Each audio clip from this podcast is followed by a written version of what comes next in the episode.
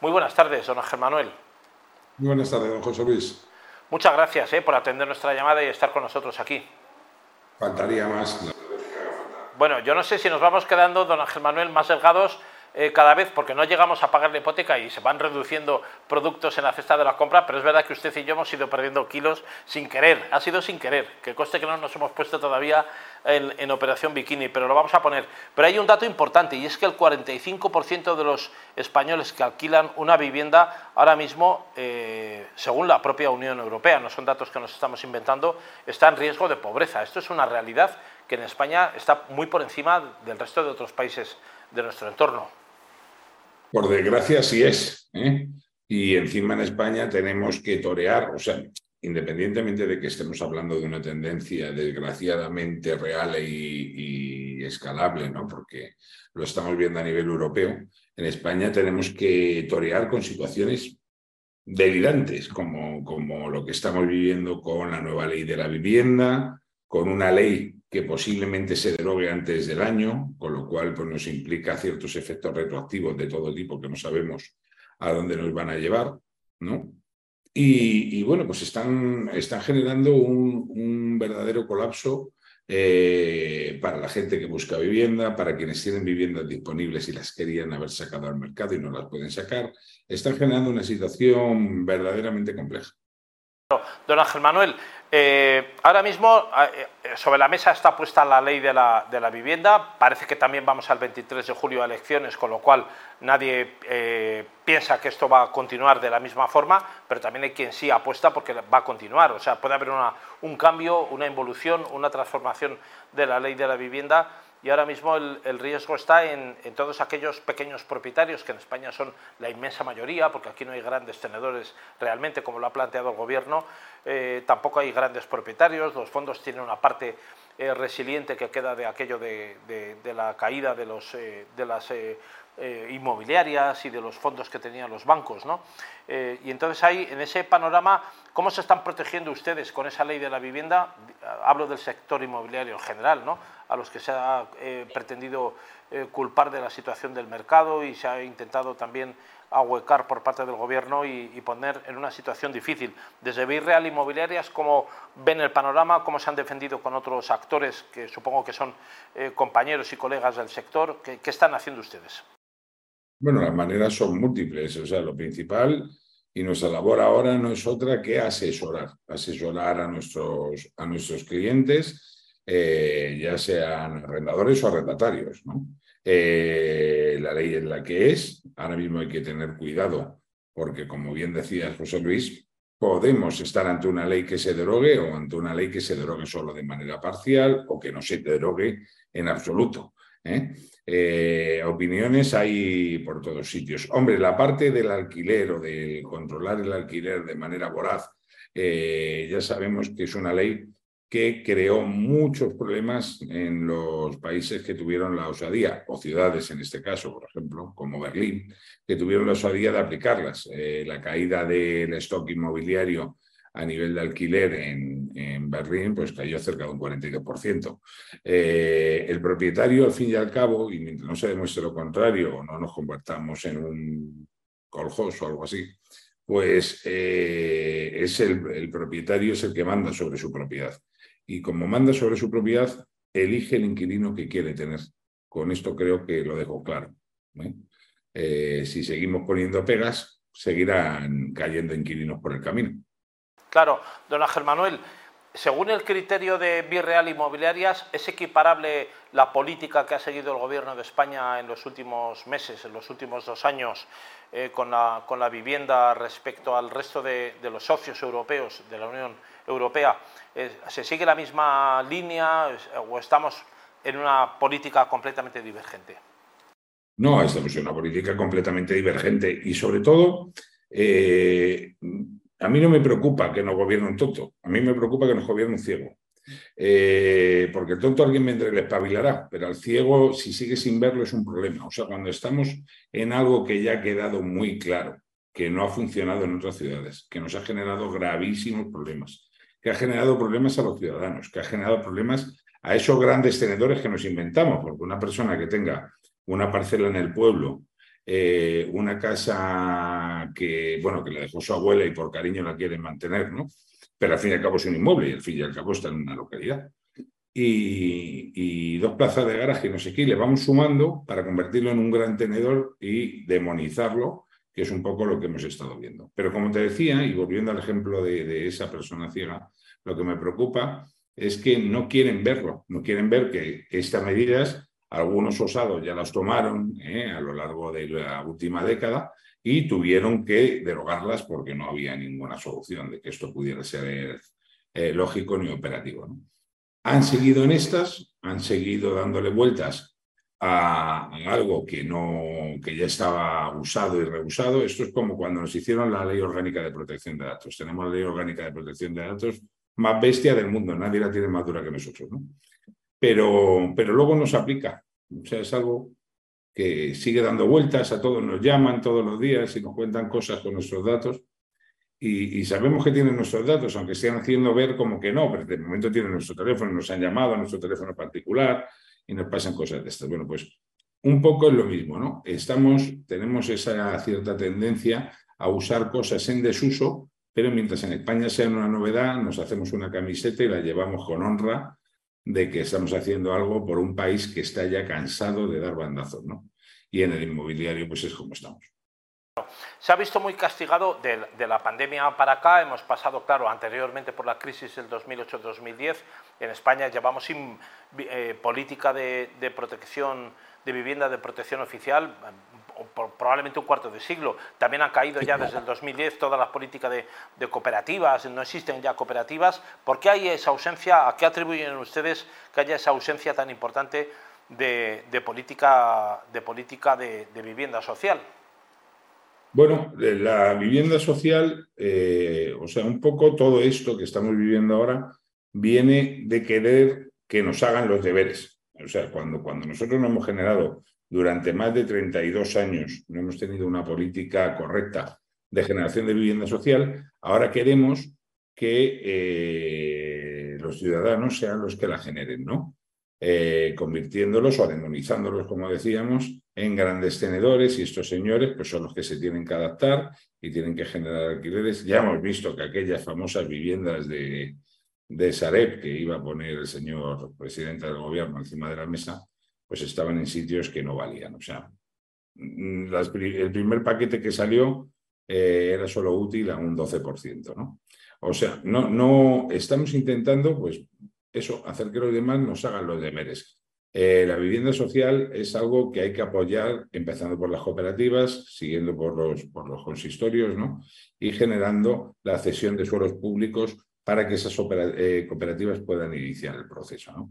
Cuando las cooperativas no tienen acceso al suelo, se ven en una situación muy complicada, porque llevar a cabo cooperativas implica poner un dinero para poder empezar a tomar acciones sobre el suelo.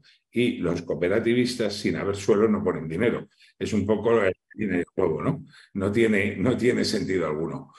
Pero mm, seguimos eh, viéndolos como los malos. Seguimos eh, haciendo, haciendo o haciendo que nos hagan los deberes, más bien inculcando que los deberes nos los tienen que hacer y no hacerlos nosotros. Esto ha generado zonas donde no existe ya vivienda de protección oficial, es un término que a los más jóvenes si se lo preguntáramos no sabrían de lo que les estamos hablando. y, y luego estamos generando una vivienda de segunda mano muy cara y esto es lo que tensiona las zonas. O sea, cuando nosotros éramos jóvenes, José Luis, que no hace tantos años, pero sí hace unos pocos, nosotros nos hablaban de nuevos barrios. Nos decían, oye, pues, pues se ha ido no sé quién a vivir a Canillejas. Y tú decías, joder, esto está muy lejos. Pero, pero ahora fíjate, es el centro de Madrid. O se ha ido al pueblo de Vallecas. Y decías, madre mía, qué lejos está aquello. ¿No? Y ahora te parece casi el centro de Madrid varios, varios ensanches en Vallecas, Vallecas está al lado y por pero fíjese la zona de donde, donde está ese barrio chino que está repuntando, que era donde estaba el Vicente Calderón, toda la zona de Madrid Río, que era una zona pues, mm. y tal, y, esa zona cómo, cómo, ha recuperado presencia en la capital de España, ¿no? Y, que andando llegas a la Almudena en nada, o sea, estás en la Plaza Mayor en 15 minutos andando, ¿no? Con lo cual estamos hablando de que a veces las distancias y tal son psicológicas, muchas veces no tenemos una idea clara de las, de las distancias en las ciudades, pero también es verdad, don Ángel Manuel, que hay eh, espacios urbanos que están creciendo muchísimo. Podemos hablar de Málaga, donde Virreal Inmobiliaria tiene una presencia importantísima y que se ha convertido en, una de las capitales europeas de mayor desarrollo en todo su, entorno periurbano, no solamente lo que es la propia ciudad de Málaga, sino también todo el entorno. Y, claro, agrupando, si vemos que hay cuatro o cinco puntos, o seis, si quiere usted, eh, en la península ibérica, que son pues, Madrid, Barcelona, Alicante, Valencia, Bilbao, Sevilla, cuentas la periferia, no solamente lo que es la, gente que está empadronada en la propia capital, sino toda la periferia. En el caso de Barcelona, pues eso, Granollers, eh, hay un montón de, pequeñas ciudades alrededor que todas agrupan decenas de miles o incluso algunos, en algunos casos centenares de miles, como puede ser en el caso de Madrid el corredor de Lenares, y agrupan prácticamente la mitad de la población de, todo el país. ¿no? En, en cinco o seis puntos tenemos la mitad de la población de España concentrados, con lo cual cuando se habla de la España vaciada, esto los políticos eh, lo dicen, pero luego no hacen nada tampoco por intentar cubrir esos enormes espacios castellanos o andaluces que, no tienen, que son prácticamente infinitos. España es un país enorme con una población muy, muy repartida en, cinco o seis puntos. ¿no? Es un reto esto para su sector, supongo. Claro, el problema, y, por desgracia, hoy, hoy esta conversación para, para, nuestra audiencia se convierte en algo un poco repetitivo y por el siguiente motivo, ¿no? Eh, seguimos haciendo que nos hagan los deberes. La España vaciada es una consecuencia directa eh, de la España desocupada. La gente vive donde hay trabajo. y como no hemos tomado las medidas adecuadas para que haya trabajo o para apoyar sectores como el rural, como, bueno, pues para crear centros de formación, ¿no? No se dio la, la, debida importancia a la formación profesional, casi que el que iba a formación profesional era un desgraciado, aquí había que tener un título universitario para acabar trabajando de, de peón, pero había que tener un título universitario. No, no, se dio, no se dio importancia a una correcta educación profesional, no se dio eh, relevancia a un, a un desarrollo de, nuestro campo y de nuestras ciudades y de nuestros núcleos agrarios eh, correcto. Y esa España se fue vaciando porque ahí no había nada que hacer. Y sobre todo era muy complicado ganarse la vida. ¿Dónde iban yendo? A las capitales de provincia. Estas capitales de provincia se fueron saturando. ¿no? Yo el otro día retaba en una comida a que alguien me contara cuánta gente conocía que fuera de Madrid de segunda generación. ¿no? Costó, costó bastante. ¿eh? Claro. Eh, entonces, pues bueno, mm, no e, es algo que es, es tan duro como esto, ¿no? Seguimos eh, echando el bulto a estos eslóganes, ¿no? De la España vaciada, de la falta de vivienda, de vivienda social, cuando es algo que se tenía que haber hecho y que son cosas que, por desgracia, José Luis, no se hacen de un día para otro. Son trabajos arduos que llevan mucho tiempo, que llevan décadas para poderse desarrollar. Mientras tanto, lo que sí podemos hacer es eh, tomar medidas que ayuden, ¿no? igual que damos muchas ayudas para muchas cosas y para mucha gente, ¿no? Y, no quiero entrar en eso, pero, pero todos entendemos de lo que hablamos, pues deberíamos de dar ayudas para que ese alquiler pudiera ser bonificado, ¿no? Y de esa manera, pues no tendríamos que estar hablando de estupideces como de lo que tiene que, comprar, que cobrar o no una empresa privada, ¿no? que es lo que es una inmobiliaria al fin y al cabo. O sea, estamos hablando de que ahora el gobierno nos dice lo que tenemos que cobrar y lo que no a gente que tenemos nuestros negocios hace mucho tiempo, a un sector del que depende medio millón de personas, cuanto menos, y, y bueno, pues están atacando a una parte de la ciudadanía. Esto mm, ya poco a poco parece que se ha ido entendiendo en las municipales. Vamos a ver cuál es el resultado de las generales y vamos a ver si son, son merecedores quienes, quienes las ganen de, bueno, pues de este derecho de haber ganado unas, unas elecciones nacionales. Sí, don Ángel Manuel Gómez, eh, ¿prevén ustedes cambios en la regulación de vivienda y la política del sector inmobiliario con el cambio de gobierno a partir del 23 de julio? Gane quien gane. Eh, ¿creen que se va a ajustar un poco a la, demanda y a las expectativas del mercado? O, creen que esto va a seguir igual de mal dentro de lo que cabe? Porque España dentro de esto incluso es un país que, tiene ventajas sobre otros del entorno, ¿no? Pero bueno, ¿piensan ustedes que va a cambiar un poquito mejor o, va a seguir esto igual? Esa es la ilusión que tenemos, que cambie un poco a mejor porque cualquier persona un poco con, con lógica y sobre todo que investigue un poco estará viendo que en estos días eh, ha desaparecido mucho alquiler del mercado, ya está en las zonas tensionadas especialmente, pero en general ya teníamos problemas con, todas las ventajas, apoyos y, beneficios que se le está dando a la ocupación en España.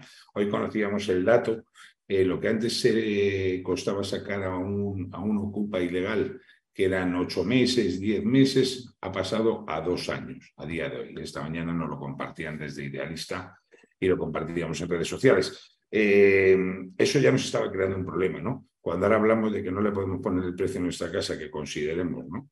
Y, que luego encima que no vamos a poder subir el precio eh, hasta que nos digan que lo podamos subir y cuando todo esto, pues bueno, esto a poco que se analice debería de llevarnos a que, a que bueno, pues quien, quien entre a formar o a crear un nuevo gobierno tras las elecciones le pegue una profunda revisión a, este capítulo.